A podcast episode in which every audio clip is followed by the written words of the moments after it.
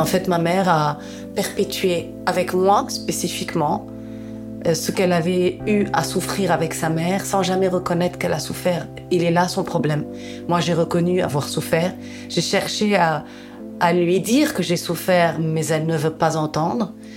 Et après, c'est trop tard. Aujourd'hui, cette femme, elle a 70 ans. Elle est hermétique à, à cette prise de conscience. Mais à partir de là, j'ai fait déjà un travail qui m'a permis d'interrompre l'héritage que j'aurais pu donner à mes enfants dans la perpétuation de la même violence. Je, n'ai pas voulu ça.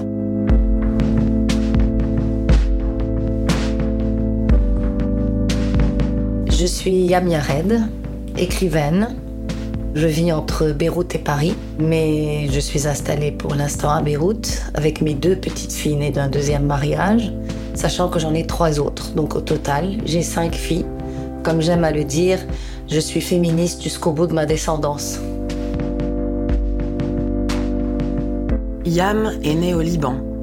Elle est une enfant de la guerre. Ses parents l'ont élevée, elle et sa fratrie, dans ce contexte de violence extrême. Entre Yam et sa mère, pas de place pour la douceur. Pas le temps de se parler, pas le temps de s'écouter. La guerre a tout abîmé. Depuis l'enfance, Yam se sent à distance de celle qu'il a mise au monde. Dans ses livres comme dans la vie, Yam cherche encore à comprendre les racines de cette relation maternelle manquée, défectueuse et douloureuse. Dans un seul et même but, tendre vers le pardon, quoi qu'il arrive, et malgré toutes les cicatrices.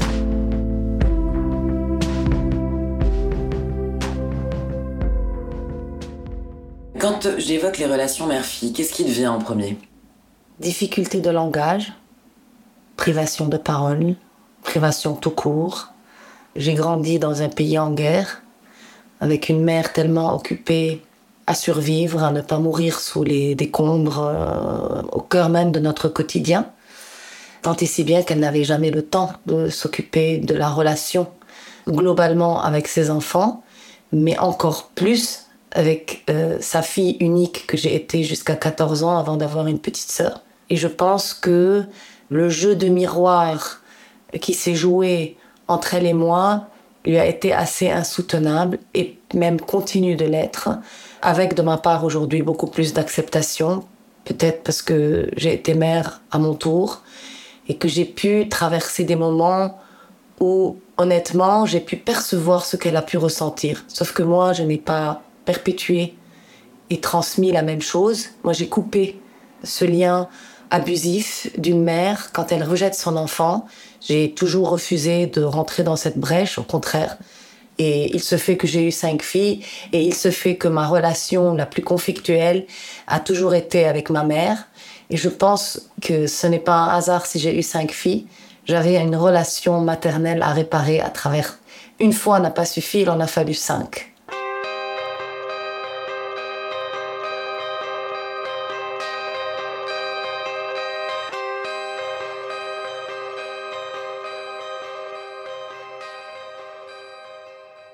Est-ce que tu peux me raconter un petit peu l'histoire de ta naissance, de ton arrivée au monde? Alors j'en sais ce qu'on m'en a dit. Or, euh, j'ai grandi dans une famille où on ne parlait pas beaucoup et certainement pas de choses inutiles. Tout ce qui n'était pas en lien, encore une fois, avec la guerre, la survie, le côté pratique de la vie était inutile. Donc les sentiments, les souvenirs, euh, voilà, je les ai toujours eu au compte-gouttes. Mais ce que je peux en dire aujourd'hui, c'est que euh, je sais que je suis née, évidemment, l'année de la guerre. Donc symboliquement, euh, j'incarne euh, par ma naissance l'avènement d'une ère très très violente. Et je viens après deux garçons. Donc je suis la première fille d'une fratrie de trois au moment où je nais. Dans une région où les conflits ont commencé à survenir. En fait, les seuls souvenirs que j'ai sont en lien avec la guerre. Ma mère me raconte, à trois mois, elle, a précipitamment dû quitter une région où il y avait des règlements de compte communautaires. Donc, euh, avec ses trois enfants engouffrés dans une voiture avec toutes les affaires. Donc, comme on voit aujourd'hui, euh, euh, lors de tous les conflits, des déplacements de, de, population, sachant que, que ma mère a en tout déménagé 12 ou 13 fois de maison à chaque fois dans des lieux différents. Au Liban Au Liban. Donc moi, je, je viens de ce nomadisme de l'urgence, avec jamais, pour ma mère, assez de temps pour s'occuper de moi individuellement. Est-ce que tu as des souvenirs euh, de sensations avec ta mère petite? En fait, j'ai, le souvenir que j'ai de ma mère, c'est justement l'absence de souvenir.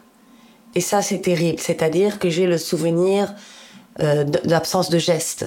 Évidemment, l'absence de langage, comme je l'ai dit, mais l'absence de gestes. Les seules fois où j'ai pu ressentir ces gestes-là, c'était dans des moments où elle venait de me gronder avec une virulence qui, après, appelait à la consolation mais jamais une tendresse qui était là comme ça dans un plat rempli duquel on pouvait se servir à gogo. Ça, je ne l'ai jamais connu. J'ai essayé de donner ça à mes filles, mais moi, avec ma mère, je ne l'ai jamais connu. Donc c'était, ça venait toujours en récompense d'une réprimande. Ma mère fait partie de ces êtres qui ont, mais c'est peut-être son mécanisme de défense. Elle a besoin à la fois de voler au secours de ce qu'elle détruit. Donc de détruire et de secourir en permanence. Et dans ce lien, il y a une toxicité qui s'installe, que j'ai mis du temps à comprendre, que j'ai mis du temps à déconstruire. Mais, mais voilà, il y a eu une emprise assez perverse qui s'est jouée entre elle et moi, faite d'admiration, de peur, de crainte. Très très longtemps, je me suis effacée pour ne pas provoquer chez elle une jalousie qui la porterait à me réprimander et donc, euh, je me rappelle où chaque fois que j'avais un peu d'élan, elle devait me, me remettre en place, m'empêcher de m'emparer d'une identité, parce qu'il fallait toujours qu'elle me contrôle.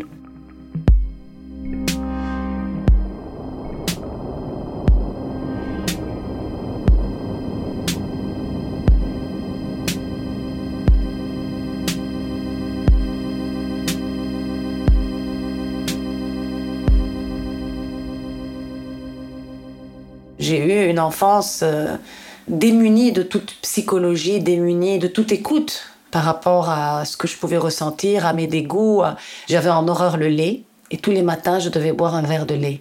C'était horrible pour moi parce qu'en plus, on le chauffait il y avait cette croûte horrible euh, qui me donnait la nausée rien que de la voir. Et du coup, je le jetais par la fenêtre jusqu'au jour où le lait est tombé sur euh, la tête du concierge qui est monté dégoulinant de lait et pour guise de punition, j'ai eu trois verres de lait durant trois jours, matin, midi et soir.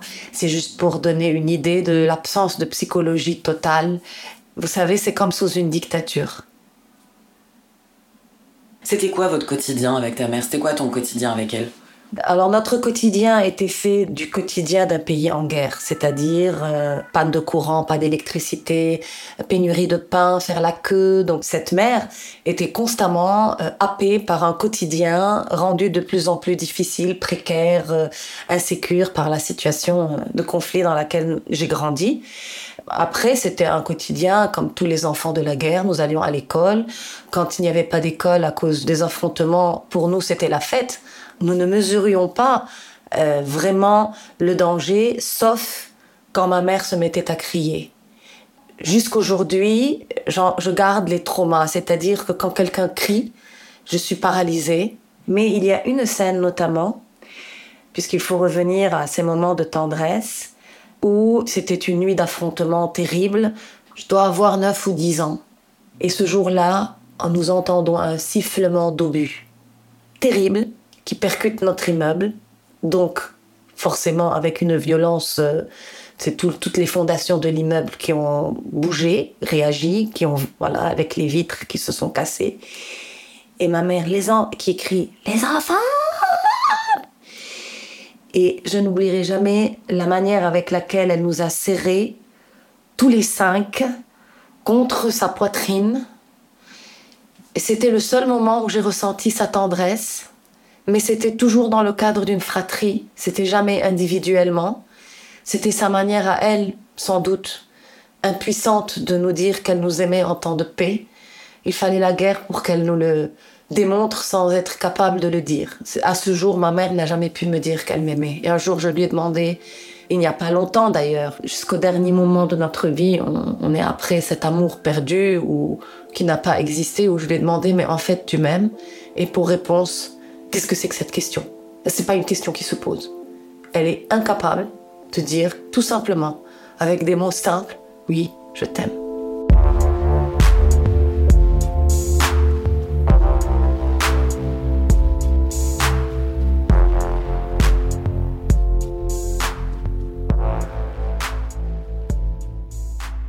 Est-ce qu'elle s'occupait beaucoup de toi, enfant? Elle s'occupait trop et pas assez. Voilà, c'était dans les deux excès, c'est-à-dire que c'était trop pour rien, en fait. Et ce trop était chargé de reproches tout le temps, était chargé d'un regard sur ma silhouette de jeune fille un peu pubère, un peu ronde. Et dans ses yeux, je me voyais euh, obèse. En fait, elle me regardait presque avec dégoût pour ce territoire qui se répandait. Et depuis l'âge de 5 ans, depuis que je suis venue au monde, j'ai été mise au régime, moi. Comme je n'avais jamais accès à aucune sucrerie, je n'avais jamais accès à des féculents, je n'avais jamais accès. J'avais des tartines maigres à l'école, là où les autres avaient des tartines qui sentaient bon, le jambon, tout ça. Et du coup, j'avais échangé, mais j'avais trois petits bracelets en or que j'avais échangés contre une poignée de bonbons. Parce que pour moi, les bonbons avaient plus de valeur que les bracelets qui étaient toujours à mon poignet. Au moment de l'échange et du troc, la maîtresse nous avait interceptés, donc elle avait confisqué et les bonbons et les bracelets. Et quand je suis rentrée à la maison, je ne sais pas par quel mystère les bracelets sont arrivés chez ma mère avant mon retour de l'école.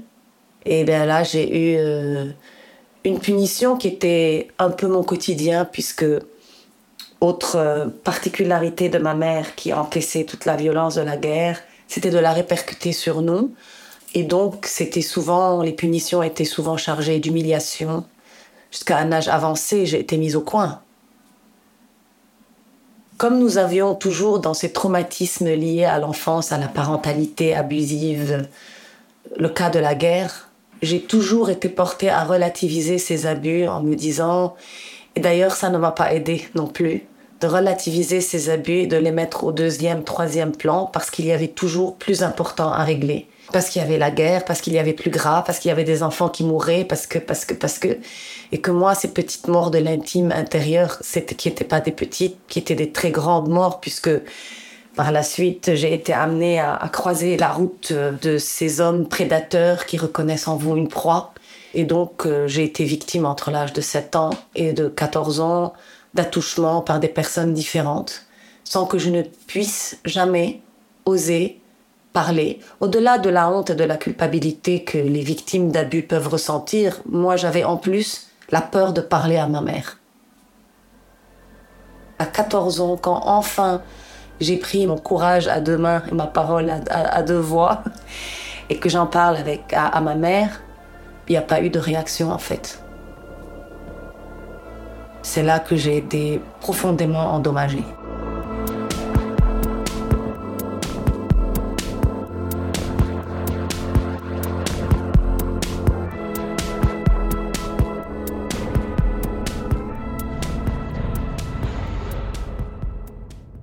Est-ce que tu penses que ta mère a eu des frustrations, elle, dans sa vie? Est-ce qu'elle travaillait? Est-ce qu'elle aurait aimé avoir une autre vie? Je pense que ma mère n'a que de frustrations.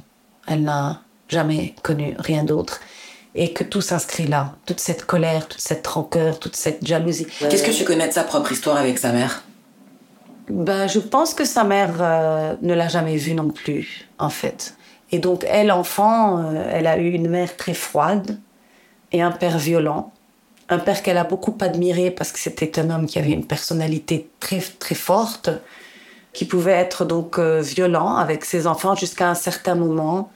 Il y a une scène que je peux parler qui pour moi, je me raccroche à cette scène pour pardonner toujours à ma mère. Elle adorait passionnément le ballet toute sa vie, elle aimait danser, elle voulait être danseuse d'opéra à Paris. On a tous des rêves, même impossibles, et pourquoi pas? Il faut y croire pour qu'ils existent. Et donc, elle dansait euh, plusieurs fois par semaine.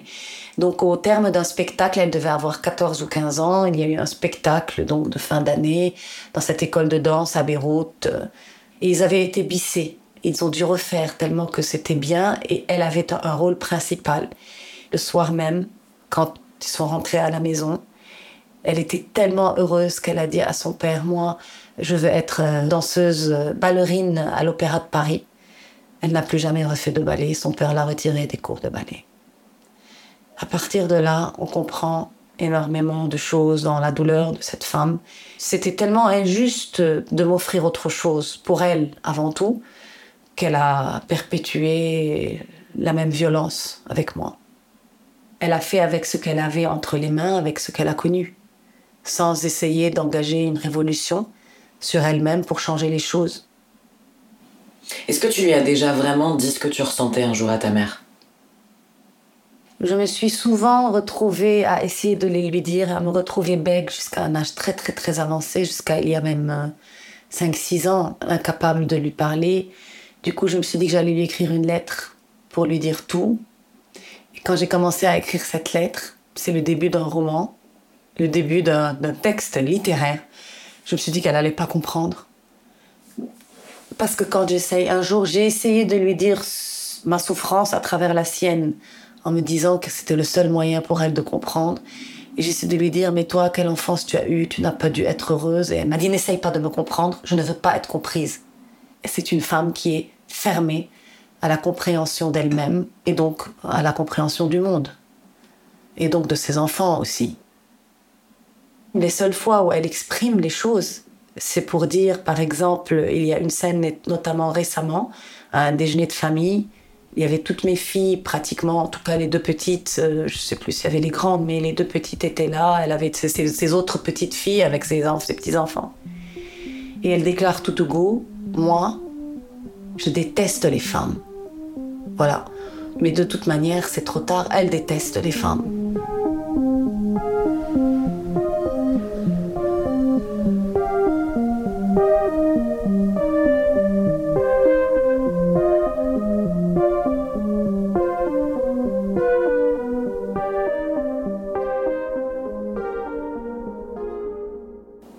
Qu'elle a réagi quand tu as eu ta première fille, ta mère? Ma mère, elle avait une obsession, c'est que je tombe enceinte. Comme s'il fallait qu'elle me faire comme on fait les prisonniers. Parce que pour elle, la maternité est un boulet, en fait. D'ailleurs, il y a une de ces phrases d'une violence. Parfois, elle dit J'en ai assez de mes enfants. Évidemment, soyons honnêtes, parfois il y a une surcharge dans la maternité et il est sain de l'exprimer. Sauf que chez elle, c'est tout le temps. C'est-à-dire soit par les gestes, soit par la violence, soit par la parole. Donc en fait, la maternité est un poids dont elle a voulu à tout prix me charger. Sa vision de la maternité, c'est une prison. il fallait à tout prix qu'elle m'emprisonne dans la maternité. Donc quand je me suis mariée, moi, tout de suite, je voulais pas tomber enceinte et tout. Et elle arrêtait pas de me menacer. Si tu tombes pas enceinte, vraiment comme des femmes, société assez, assez traditionnelle. Si tu tombes pas enceinte, il faut aller voir le médecin. Si tu tombes pas enceinte, il faut aller voir le médecin. Donc, euh, il fallait à tout prix qu'elle me ferre. Et, moi, j'ai découvert que il était possible, en fait, de sortir de ce schéma. Parce que, quand même, je dois dire que ces émotions carcérales liées à la maternité, je les ai beaucoup longtemps ressenties et combattues. Et, découvert qu'il était possible que ce lien de la maternité que je pouvais avoir avec mes enfants euh, soit beaucoup plus libérateur que carcéral. C'est quelqu'un qui a besoin de contrôler. Et aussitôt qu'elle perd contrôle, elle devient irascible, certainement injuste et méchante. Mais au final, au final, elle est injuste aussi avec elle-même. C'est ce que je, je, ne cesse de me dire. Pour poursuivre avec ce lien duquel on ne peut malheureusement jamais divorcer. C'est ça le problème de la maternité, c'est qu'on est incapable de divorcer de mère toxique. C'est très difficile. Ce ventre duquel nous venons, et qui nous rejette en permanence. Et je pense que si j'ai fait euh, cinq filles, c'était peut-être aussi un peu à travers ces cinq maternités et toutes des filles, ce n'est pas un hasard que voilà que je cherchais euh, à réparer quelque chose. Comme s'il y avait une intelligence au niveau organique du corps de la femme pour qu'à travers ces maternités, il y ait des choses qui se règlent. Voilà, je, me dis ça souvent. Alors est-ce que j'arrive à les réparer elles? Est-ce qu'avec cette réparation de soi, nous arrivons à accompagner comme il faut nos enfants? C'est cette question qu'il faut se poser. Je pense que quoi qu'on fasse, on ne fera jamais aussi bien que nos intentions. Qu'en voulant éviter, enfin, il y, aura toujours des tares que nous produisons en voulant en éviter d'autres. Mais je pense que ce qui nous sauve, ce qui me sauve moi avec mes filles, c'est le dialogue. Et quelle mère tu es alors aujourd'hui justement avec tes filles? Je suis là pour mes filles, je suis là pour mon écriture aussi, et parfois j'ai pu être absente, par exemple, si je veux être honnête avec moi-même, parce que l'écriture devait se déployer. Mais en même temps, euh, en même temps, j'ai été beaucoup là, surtout pour euh, les moments essentiels où elles savent, elles savent faire avec moi. Elles savent dire, écoute là, hein, ça va ton écriture maintenant, on a besoin, ça ne va pas. Et là, évidemment, je lâche l'écriture. Mais voilà, c'est toujours pour moi de juguler entre ces maternités, quand même cinq, c'est pas rien. Et puis l'écriture qui est ce lieu vraiment de, de l'enfantement permanent que je compare souvent à, à un sixième enfant pour moi en tout cas. L'écriture, c'est peut-être l'enfant en moi que j'accouche sans arrêt parce qu'en fait, je n'ai jamais eu la latitude de prendre cette petite fille, je n'ai jamais eu la permission de prendre cette petite fille par la main.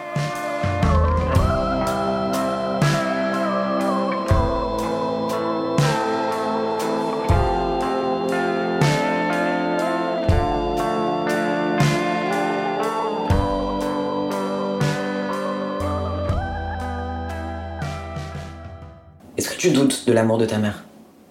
Je lutte pour ne pas en douter. C'est surtout ça. Parce que peut-être que en faire le constat du non-amour de ma mère me détruirait peut-être plus que de m'accrocher à l'idée qu'il puisse être là et qu'elle m'a fait du mal sans intention de me faire du mal, euh, avec ses propres traumas non réglés. Je me convainc que c'est un lien en, deçà duquel il y a de l'amour parce que je, ne pourrais peut-être pas survivre à l'idée qu'il n'y ait pas d'amour. Mais euh, est-ce qu'un amour chargé de jalousie, de punition, de, de rancœur, de est-ce que on peut considérer que c'est un amour? C'est un amour malade. Hein, c'est une pathologie, mais c'est un lien quand même.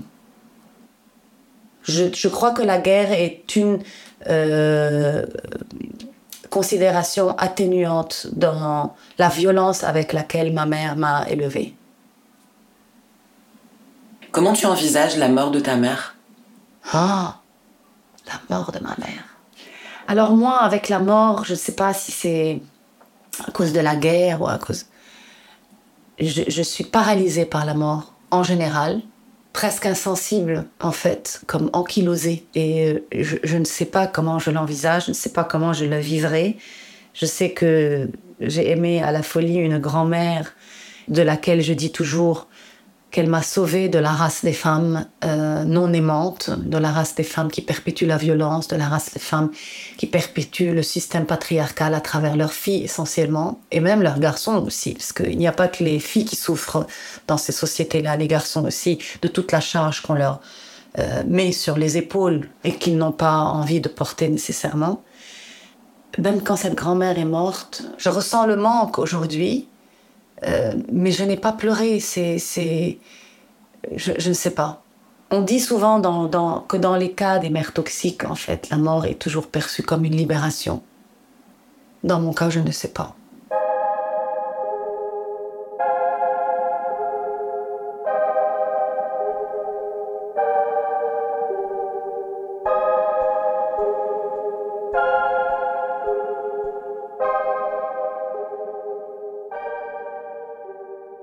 Quelles conséquences le comportement de ta mère il a eu sur toi en fait? Quel est l'héritage le, plus douloureux de ta mère finalement? C'est de devoir m'effacer tout le temps. Je pourrais presque dire, en m'excusant d'exister. Qu'est-ce que tu as envie de transmettre aujourd'hui à tes filles? L'assurance d'être aimée. L'assurance absolue d'être aimée. Cette euh, assurance en soi que je voudrais leur, leur communiquer. Euh, L'importance de la réalisation d'elle-même par les valeurs du travail et de l'autonomie. Parce que de par l'éducation que j'ai reçue, je n'ai jamais eu que les outils de la dépendance. Est-ce que toi, tu lui as pardonné à ta mère? Je crois que j'ai réussi à, à me déplacer vers l'oppression qu'elle a subie pour essayer de comprendre. Après, je pense que ce faisant, j'ai dû aussi lui faire du mal, parce que tous mes livres décrivent des mères atroces, en fait. Mon souci n'est pas de prendre une revanche. d'écrire cette oppression, c'est presque un message d'amour, un appel. D'ailleurs, dans un de mes livres, Tout est halluciné, c'est l'histoire d'une petite fille qui cherche sa mère dans tous les livres parce qu'elle est née orpheline de mère. Et ce livre est parti d'une amie qui m'a dit, écoute, il y en a assez de ta mère. Je rêve d'un livre où les mères n'existeraient pas. Et donc j'ai écrit ce livre où la mère n'existait pas. Mais en fait, effacer le portrait d'une mère totalement dans un livre, c'est encore le chercher perpétuellement. Et donc ce livre est une enquête à la recherche de cette figure euh, absente. Et euh, à la fin, il y a cette phrase qui, avec laquelle je termine ce livre. Et de nous deux, ce fut sans doute moi la plus cruelle. Voilà. Si tu pouvais t'adresser à ta mère aujourd'hui, qu'est-ce que tu aurais envie de lui dire? Que c'est dommage qu'il n'y ait jamais eu de rencontre. Et qu'il y a beaucoup d'injustices à réparer. Mais qu'il suffit de peu pour que ce soit possible. Si jamais elle voulait. Qu'est-ce que tu aurais envie de dire à tes filles? Et faites toujours en sorte de rester libre, parce que être libre est une chose et rester libre en est une autre. Juste rester libre.